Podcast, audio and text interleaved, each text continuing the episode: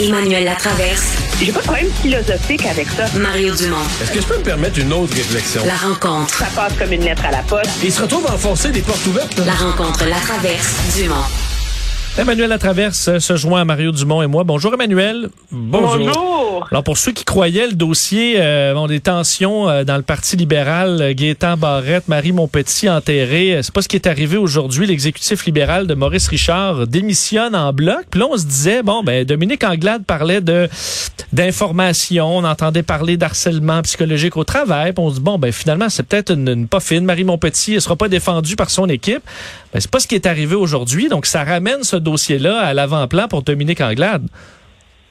Oui, puis je pense que la, réaction du de l'exécutif de Maurice Richard ramène à l'avant-plan une quand même une euh, une question assez fondamentale dans ce qui est arrivé à, à Marie Montpetit, c'est qu'elle a elle a quand même elle a subi une exécution publique d'une célérité sans nom, sans qu'il y ait jamais une possibilité ou qu'on le Parti libéral a même envisagé un processus qui respecte les règles de justice élémentaires. Là. Il n'y aura pas d'enquête.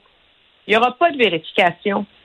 Alors, il n'y a aucun moyen pour Marie Montpetit de se défendre. Et c'est ça qui, qui, dans mon esprit, suscite un immense malaise et je crois, la décision de euh, de Madame euh, de Madame Anglade. Mais c'est parce qu'on s'était pas vraiment posé la question. Là. Madame Anglade nous parlait comme si c'était une évidence. Euh, personne au caucus avait trop régimbé. Fait que là, tant que personne se levait, on se disait, bon, ben, nous, on le sait pas, t'as as absolument raison. Comme il n'y a eu aucun processus transparent, aucune enquête, nous, on sait, faut prendre, nous, ça nous place dans une bizarre de position comme représentant des médias parce que faut prendre la parole de Dominique Anglade. Puis là, ben, en l'absence d'une réplique, d'une défense ou de qui que ce soit qui prenne la défense de l'autre, on finit par se dire, ben, je pense que tous ceux qui sont au courant pensent pareil. Mais de la minute que l'exécutif de comté ou qu'un groupe vient dire, euh, minute, là, mais là, nous, ça nous replace, c'est, ça, ça, ça vient nous dire, ouais, mais c'est pas tous ceux qui sont au courant ne pensent pas la même chose. Et là, l'absence d'un processus transparent, d'un processus d'évaluation devient euh, plus plus grave. Moi, tout à l'heure, plutôt dans l'émission, euh, Emmanuel, je l'analysais aussi d'un point de vue, excuse-moi d'être platement politique, là, mais le comté de Maurice Richard, c'est un des comtés les plus fragiles dans les 20 quelques là, qui restent aux libéraux. Il leur en reste plus tant que ça. Et c'est ben, probable... vérifié, Mario. Marie Montpetit a gagné par 530 votes. Oui, exactement. QS qui était arrivé deuxième. Puis la CAQ pas si loin euh, derrière. Non, non, non. Est-ce que c'est la fin pour les libéraux là? Parce que clairement, s'ils doivent rebâtir une équipe avec une nouvelle candidate à 500 voix d'écart à la dernière élection, ça va être difficile. Euh, oui, ça va être très, très difficile. De, de toute façon, c'est pas, il faut s'entendre, c'est, c'est pas un comté facile. De toute façon, pour le Parti libéral, le comté de Maurice Richard, j'ai vérifié. Mais c'était supposé l'être, là. C'était supposé l'être, là. Parce que c'était elle qui, qui était là. Et la réalité, c'est que dans les 48 dernières années, depuis que le comté existe, les libéraux l'ont eu 18 ans seulement. Donc, il y a 30 ans où ça a été un comté péquiste, là. Alors, il y a, toute une dynamique, là. Les résultats, là, c'est 29% Mme Montpetit, 28% pour Québec solidaire, 20% pour la CAQ, puis 19 pour le PQ, là.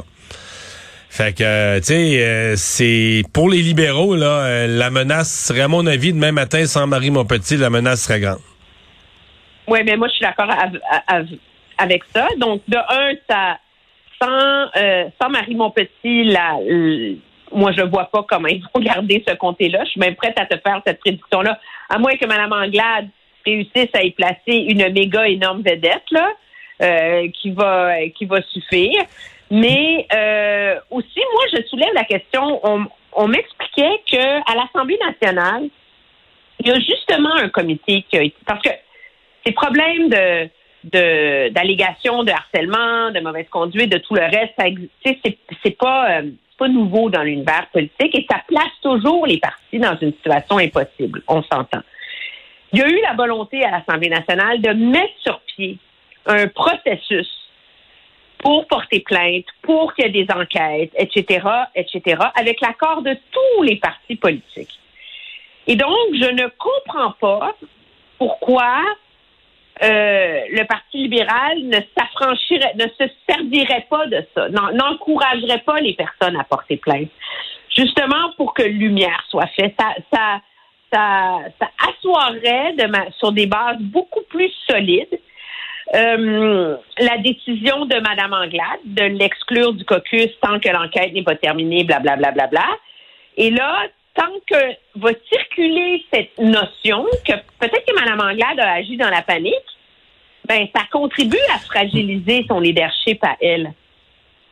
Est-ce que est-ce que aussi ça montre là, ce dossier-là quand on, on, lève une pierre dans le Parti libéral, ce qu'on voit en dessous, c'est de la grogne. Là, il y a celle-là qui, qui saute, celle de Maurice Richard, mais que si on allait fouiller un peu partout en arrière à porte close, la tension est plus vive qu'on pense au Parti libéral? Euh, c'est peut-être vrai dans tous les partis. Là. Je veux dire, si tu levais les pierres, de... c'est pas facile de vivre dans un parti politique, c'est pas facile de vivre dans un caucus. Puis ça l'est encore moins. Il reste que il y a toujours des frustrations dans les caucus. Puis quand les sondages sont bons, les gens se taisent. Parce que les gens, euh, ils chialent en privé, là, tu sais, dans, les caucus, là, à la porte de la toilette, là, ils chuchotent, mais ils le disent pas pour vrai parce qu'ils se disent, regarde, le chef nous amène vers la victoire ou proche de la victoire, fait qu'on se mettre faire confiance, puis ils se rallient. Mais dans tous les caucus, les gens sont frustrés toujours dans tous les caucus, là, ils se trouvent toujours pas assez écoutés, puis ceci, puis cela. Mais quand ça va mal, puis quand les sondages sont désastreux, puis tout ça, c'est certain que tout, tout le monde se sent un peu plus autorisé à, d'abord, à exprimer ses frustrations. Deux, tout le monde se sent un peu plus autorisé à dire, ben moi, là, si on avait fait ce que j'ai dit, là, moi, le mois d'octobre passé, je parlais de telle affaire. Pour le mois d'avril, j'avais proposé telle chose. si on m'avait écouté, là... Mais c'est ça. Tu ris, mais c'est exactement ça, Emmanuel. J'ai déjà vécu ça, Mario. Moi, Emmanuel, si je les avais écoutés, là, aujourd'hui, je ferais pas de la radio avec toi, je serais premier ministre. ben oui, c'est ça. Mais non, mais ça, ça, as absolument raison. Puis le plus bel exemple qu'on a vu, dans une autre capitale, c'est le Parti libéral. Depuis que l'élection est terminée à Ottawa, il y a de la drogue dans le caucus libéral. Là. Ils nous ont pas écoutés, ils nous ont envoyés à l'abattoir, la campagne était mal organisée, Justin Trudeau est déconnecté, c'est du n'importe quoi, va falloir que ça change. sauf que là, il est au pouvoir. Sauf qu'il est au pouvoir, fait qu'ils le disent pas trop fort, ils sont quand même du côté du pouvoir. C'est lui et puis là, il nomme son conseil des ministres sans nommer les secrétaires parlementaires, tu sais. Donc, il reste encore une petite nanane à donner. Là. là il rentre au caucus, là. Je te dis que ça souriait, puis c'était content, puis on aime Justin, là. c'est comme...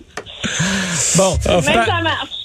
Parlons des lendemains de cette sortie hier de Christian Dubé contre les syndicats. Ça a fait beaucoup réagir à l'Assemblée nationale euh, aujourd'hui. Bon, incluant Dominique Anglade qui parlait d'un échec de l'approche Legault-Dubé en matière de santé, un gouvernement qui jette la faute sur tout le monde tout le temps. On a un nouveau terme, en tout cas moi je l'avais pas entendu, le Legault-tarisme. Euh, Joël Arsenault du PQ, hein? ben oui, c'est pas pire, qui disait que on cherchait juste à semer le chaos, puis que dès que quelqu'un était pas dans notre sens, on entrait en guerre avec. Euh, donc toute l'opposition parlait d'une seule voix. Aujourd'hui, personne est en dans ce dossier-là contre les, euh, contre les syndicats. Est-ce que c'était le bon angle à avoir euh, pour défendre la population? Ben, il y a deux, il y a deux éléments dans ce dossier-là. Je pense que la critique à l'égard du gouvernement, elle fait qu'il y a un échec dans cette approche de confrontation perpétuelle et que d'aller laver sur la place publique le linge sale des négociations entre le gouvernement et les syndicats de la santé, ça va pas embaucher une infirmière, ça va pas résoudre un problème. Et donc, euh, il y a un aveu d'échec. Quand le gouvernement en est réduit à sortir ce que j'appelle le lance-flamme, il y a un aveu d'échec là-dedans. Ça, je pense qu'il va falloir à un moment donné qu'il y ait quelqu'un qui pose la question sur comment il procède. Sur le reste, par ailleurs, moi, je vais te dire que du côté de la CAQ, on n'est pas très inquiet ce soir parce que j'ai vraiment, je suis des geeks, là. J'ai écouté toutes les entrevues de représentants syndicales que j'aurais pu écouter dans ma journée, je les ai écoutées. Sur toutes les ondes, de toutes les télés, de, j'ai, j'ai fait le tour, là. Et finalement, là, moi, je retiens une chose. C'est que les syndicats, ils veulent pas qu'il y ait ils veulent pas qu'il y ait une entente. Parce que les syndicats en ont compte le principe de ce que le gouvernement fait. Le gouvernement a dit on va mettre une prime de 15 000 qui est comme un comme un bonus. Tu sais, genre, le jeune qui se fait prendre au repêchage de la Ligue nationale, là. Là, là, il signe avec euh, le Canadien, puis là, il y a un bonus de 200 000, juste parce qu'il a signé le bout de papier, tu sais. Puis là, il appartient au Canadien, puis là, ils ont négocié un contrat pour lui. C'est ça la prime. C'est une prime, c'est un bonus de recrutement et d'assiduité. Donc, t'en as un petit bout en signant, puis t'as le reste si t'as Ouais. rempli le contrat qui est de travailler un an. C'est contre ça qu'ils en ont, les syndicats. Ils veulent que, ce- que cette prime-là de travail à temps plein soit généralisée dans le réseau. Et ça, ben, à un moment, le gouvernement a un droit de gérance, là. Ouais, mais, mais c'est aussi que c'est. En fait, ils ils sont pas d'accord avec le fond de la prime. Ce qu'ils veulent, c'est réussir à transformer une prime d'assiduité en augmentation de salaire généralisé, un 15, Exactement. un 15 000 de plus qui s'applique à tout le monde, incluant les délégués syndicaux, incluant ceux qui, peu importe ce qu'ils font, que ça devienne une augmentation de salaire qu'ils auraient pas négocié, là, qui serait en dehors des conventions collectives, mais une augmentation de salaire pour tous. Euh, là, ça serait plus un milliard, ce serait probablement un milliard et demi ou deux milliards. Et ce serait pour le gouvernement, si tout le monde là, ben, tu, tu viens de t'éloigner de l'objectif de, de, de, de recruter ou de forcer des gens à travailler davantage ou à donner davantage de, de, de services à la population. Moi, je reviens à l'opposition. Je trouve que l'opposition fait son travail lorsqu'elle exige du gouvernement des résultats, lorsqu'elle demande des comptes en termes de recrutement. Tu annonces un programme de recrutement, mais as-tu de nouvelles infirmières? Est-ce que ça marche ou pas? Qu'on maintienne la pression sur le gouvernement, oui.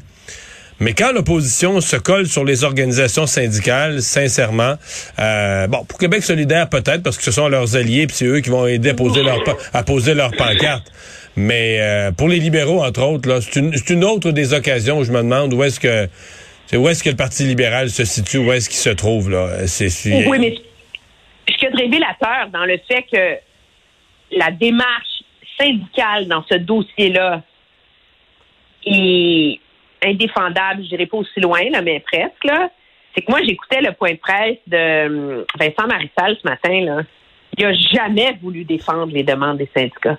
Il a jamais voulu défendre l'idée qu'on ne reconnaisse pas l'ancienneté des infirmières qui allaient revenir. Il a jamais voulu défendre le fait qu'on donne Ouais. une prime. euh, qu'on Donc, tu donne dis la même, prime même les alliés, même les alliés syndicaux se collent sur eux, mais n'osent pas répéter le mot à mot de leur euh, de leur demande exagérée. ouais. Merci Emmanuel. Très bien, au revoir. À demain.